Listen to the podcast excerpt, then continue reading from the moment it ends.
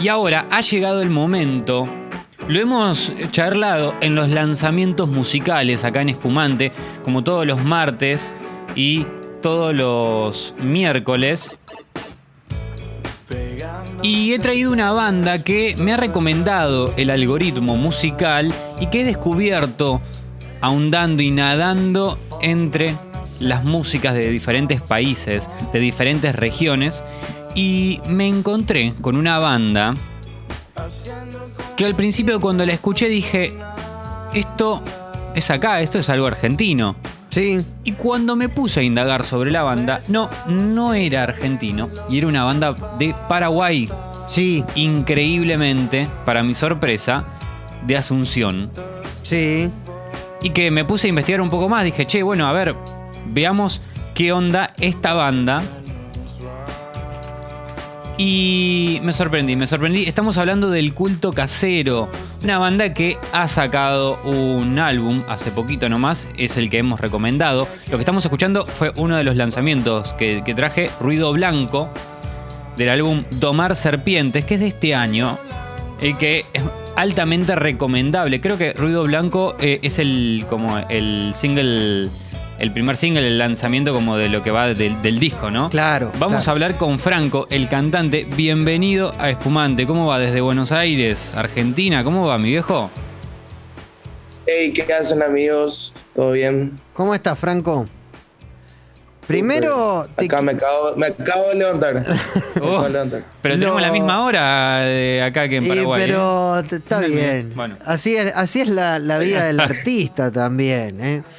Primero, Franco, te quiero felicitar por el video de Ruido Blanco. Me pareció una idea espectacular. La de. ¿Qué es? ¿Qué- eh, un, como un buscado o un secuestro de un perro salchicha. Sí. es así. Eh, y yo qué sé, es como tiene algo de sueño más o menos también, como, como que van pasando cosas confusas. El perro salchicha tiene. La, la cara pixelada, como podría ser un sueño, ¿entendés? De repente en blanco y negro. eh, no sé, van pasando cositas así medio de, de, de sueño, ponele. Y quedó re lindo, sí. Hicimos con, con Diego Gómez, un director acá de, de Asunción, que es buenísimo. Eh, es redactor también de medios, trabaja, trabaja Claro. en medios de Argentina también y así. Tipo muy copado. Franco, para quien no conoce a el culto casero, ¿cómo lo podrías definir vos a, a tu banda? Para quienes están escuchando. Em, no sé, no sé, es música muy... Tiene como una melancolía linda, ¿verdad? La música del culto, sobre todo Domar Serpientes.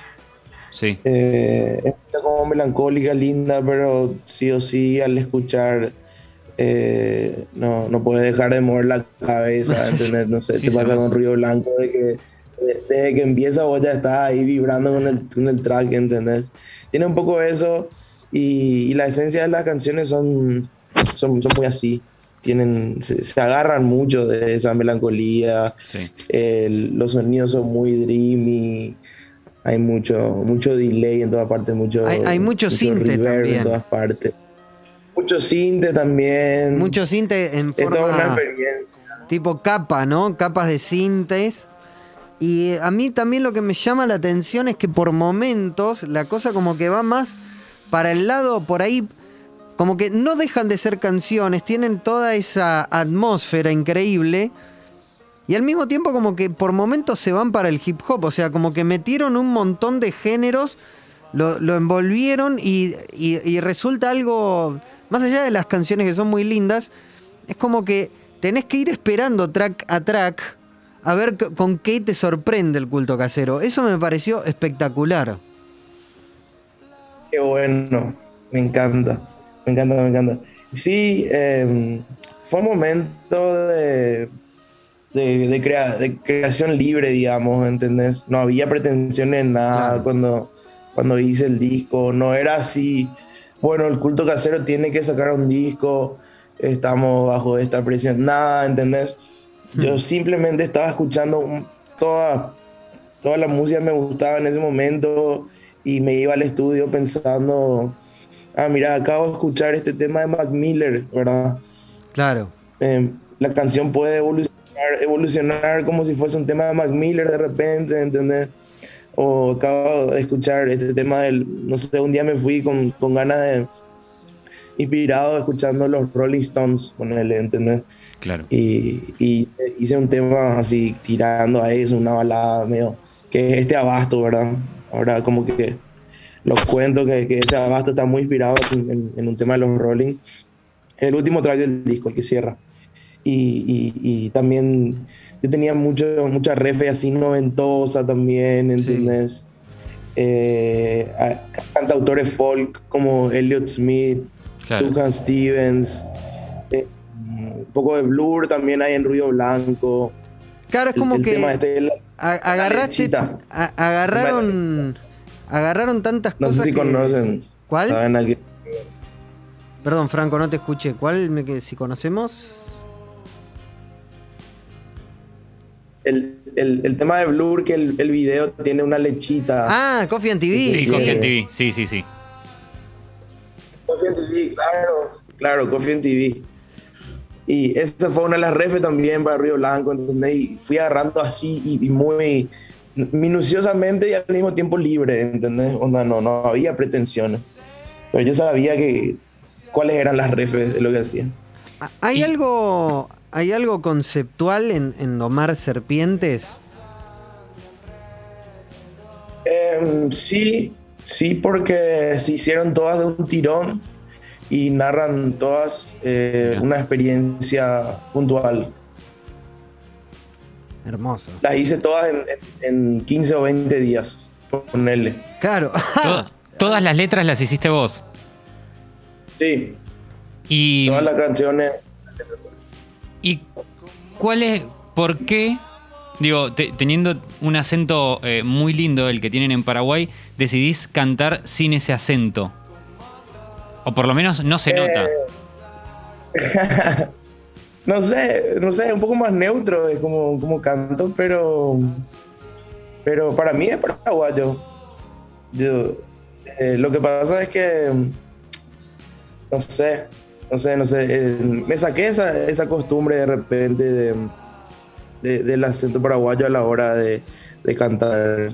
Como que es un poco más neutro todo. No fue adrede. La verdad que es una pregunta muy, muy interesante porque no tengo idea de, de qué pasó. Pero yo siento, yo por ejemplo en, en, en Ruido Blanco siento el acento paraguayo. Claro. Eh, la verdad. La verdad que, que en, que en- que en Río Blanco es como... Lo que pasa es que el Paragu- en, en Paraguay eh, hablamos como un poquito, como que no se nos entiende tanto en algunas cosas. Hablamos un poco con, con- como una papa en la boca, diría.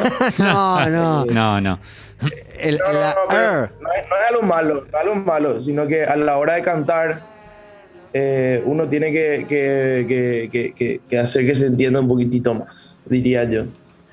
Em, pero, pero nada, eso. Em, la verdad que yo, yo en Río Blanco siento que, que- que- que suena bastante paraguayo. Justamente algo que, me, que, que yo escucho y pienso así, eh, que, que paraguayo suena, ¿verdad? Y obviamente uno quiere, quiere pegarla en todo el mundo y se pregunta qué va a pasar. Porque vos sabés que, por eso yo a- al principio de la charla yo decía esto que me sonó tan argentino que dije, puede ser de- del norte de nuestro país.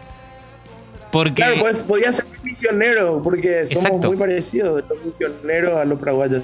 Eso, eso fue algo que hablé también acá en, en- en una entrevista también. De que vos vas a misiones y las costumbres y, y los acentos son parecidos. Claro. Sí. Eh, y entonces, nada, no es, que, no es que seamos muy diferentes tampoco, ¿entendés? Eh, capaz por eso pas- pasé desapercibido como argentino, porque en realidad estamos al lado también. Totalmente, totalmente. Y, y la verdad que está muy bueno, te felicito por este disco, porque está muy bueno, no sé, para nosotros de este lado de, de- de- de escucharlo, la verdad que, que suena muy bien. Y, y preguntarte también por esto de... eh, nosotros a- acá siempre charlamos, cuando charlamos con nuestros entrevistados, le- les preguntamos, además, bueno, ya has tirado algunas referencias de, de- de- de qué es lo que va, pero si tenés que elegir cinco artistas o cinco discos para que salga la mezcla de El culto casero o específicamente Domar Serpientes, este álbum, ¿qué artistas o qué discos crees que sí o sí hacen a la creación de, esta, de este álbum? Sí, eh, te diría. em, te diría el de Elliot Smith, Claro. no me acuerdo el nombre, pero es el que tiene los hits. ¿no? Eh, la verdad que, que- que no me acuerdo el nombre, pero es el más conocido, ponerle uno del 97, 96. Te diría ese. Te diría uno de Sufjan Stevens que se llama Carrie Lowell. Te diría eh, Swimming de Mac Miller. Sí. Oh, qué lindo. Sí. Eh, te diría. Capaz la síntesis de Connor de El Mató. Ah, mira. Y, y te diría la película Amores Perros. Sí, absolutamente. Qué bien. Absolutamente. Hay, hay película una. entre las. Vos sabés que yo me, me volví loco. Que justamente ese. Me volví loco no solo con la película, sino también con la banda de sonido de una, una película paraguaya increíble, Un revólver en la chaca, que es de hace ya casi 10 años. Eh, es, es impresionante. Yo no vi esa peli, pero sé cuál es. Sé Es- cuál es porque tocan los Revolver, que Claro. es una banda acá clásica. ¿Cómo, cómo está la, la escena, la escena paraguaya, Franco? Porque, va, Asuncena, en realidad, que. Porque en, en una época, yo cuando estuve, eh, est- estuve allá, hará un tiempo, era como muy, muy chica, no solamente en artistas, sino como también en, en lugares. Había tres, cuatro lugares, como me- acuerdo, obviamente, del rockero, como como eh, el lugar. Y después estaba, Sí. no sé, el Kilkenny o algún otro. ¿Cómo? Claro, que, que son, son ya otras, también son otras zonas. Kilkenny Claro. ya es otra zona. Es la zona más. Y la verdad que ¿no? el- el- en los últimos 10 años, la, la movida musical en Paraguay em, se hizo. Claro. Se empezó a, a nacer, ¿verdad? Obviamente ya había, habían bandas, bandas hay desde los 90, Sí. pero, pero para que haya un circuito de, de lugares y eso, sigue siendo chico. Asunción es una ciudad chica, pero empezó a hacerse, empezó a crecer muchísimo, empezó a haber todo tipo de lugares. eh, y, y se creó también un público. Claro. Lo, que, lo, que tiene, lo que yo veo que hay en, en Asunción es que hay mm, inclusive más público que artistas que sacan disco, ponerle, ¿entendés? O sea, vos sacás un disco que, que está bien pensado, lo que sea, y, y- y vas a encontrar el lugar donde tocar y presentar y la gente que te presta atención si, si buscas bien, ¿entendés? Eh, eso, eso empezó a ver, eh, yo creo que fue gracias a, a, a bandas que, que empezaron más la movida indie acá. Hay una banda que se llama X, se llamaba X, que son buenísimos, buenísimos, buenísimos. Eh, y hicieron como un, como ellos hacían sus fiestas, alquilaban así unos espacios que eran como para mil personas y hacían sus fiestas ahí, eran épicas. Y ahí la gente como que empezó a, a sentir una pertenencia Claro. a la, ese- a la nueva escena alternativa, ¿verdad? Que es donde más yo siento que nosotros, nosotros de, de esa, eh, nosotros somos como producto de, de- de esa, de esos esfuerzos que hicieron ellos, ¿entendés? O sea, nosotros si ahora tenemos un público que nos sigue mucho y que tiene una cultura de, de show y demás, es, es porque hubo un montón de artistas que alquilaban lugares y tocaban Claro. y, y así empezaron a haber muchísimos bares que, que empezaron a contratar y demás y ahora el circuito es bastante más grande dentro de lo que pod- podría ser una ciudad pequeña como la nuestra. Em, ¿Qué, qué artistas Y- eh, nos recomendás para, para escuchar, que, para que le prestemos atención desde este lado? eh, hoy día te recomiendo a The Crayolas, son buenísimos. Eh, tienen una canción que se llama Disco es tú, como el personaje de Los Simpsons, Sí. Disco es tú, no sé si le tienen. Sí, sí, sí, absolutamente.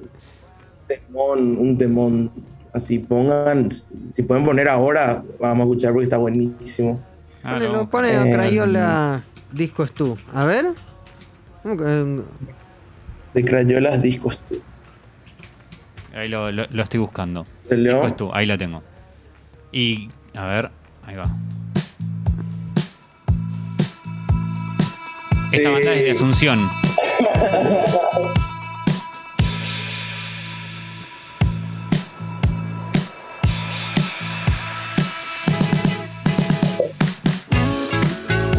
¡Ey! Sorprende.